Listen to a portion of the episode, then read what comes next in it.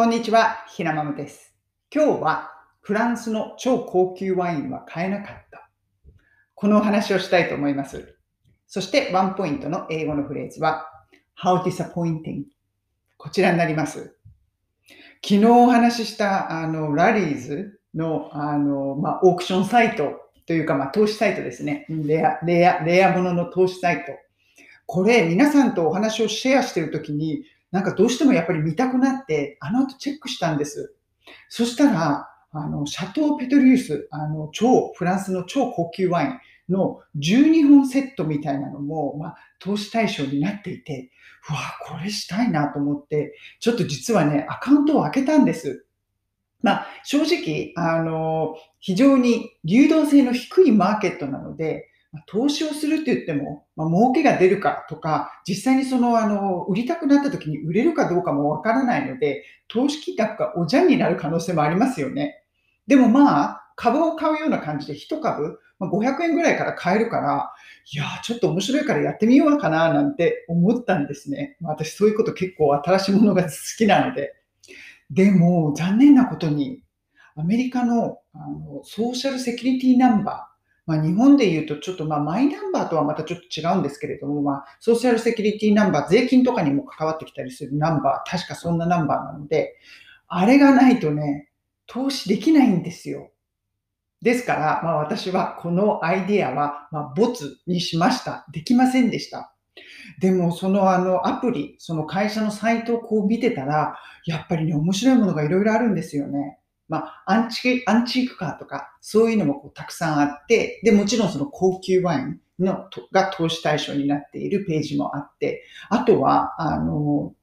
エルメスのバーキンとか、ちょっとあの、ちょっと昔の変わったタイプのこうバーキンとか、あとはあの、あのなんていうんですか、高級な時計、あのオメガとか、あの、ああいう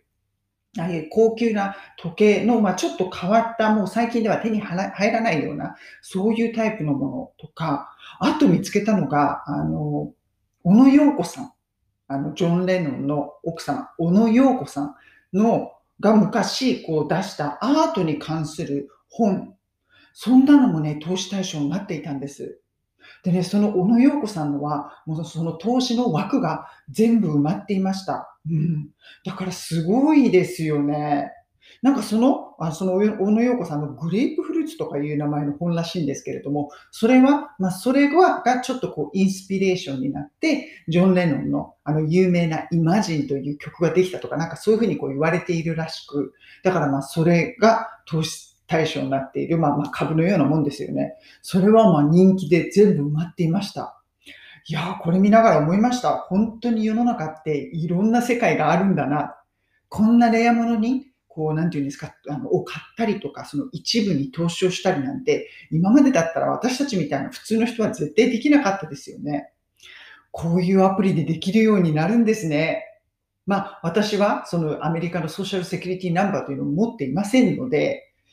できませんでした。うん、残念なことに。そうじゃなかったら、まあ一人、あの、そのシャトーペトリウスに関しては、そのワインに関しては、一人、マックス投資額1万円までだったので、まあ、1万円やったとしても、まあ大した金額じゃないですよね。うん。まあ5000円ぐらい、あの、やってみてもいいかななんて思っていたんですけれども、まあ、それはボツになってしまいました。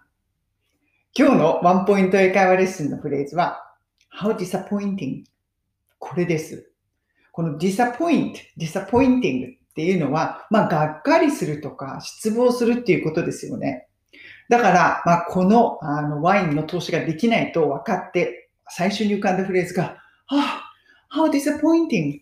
これでした。もう本当がっかりよ。これ、あの、普段の生活でもよく使います。なんかちょっとあった時に、oh, how, how disappointing もうがっかりとか、oh, how disappointing is that? もう本当にがっかりよね、そんなになっちゃって、みたいな感じで使えるフレーズです。うん。簡単だし、あの、もうそれだけで使えるフレーズなので、まあ、ご興味のある方は、ぜひ一度使ってみてください。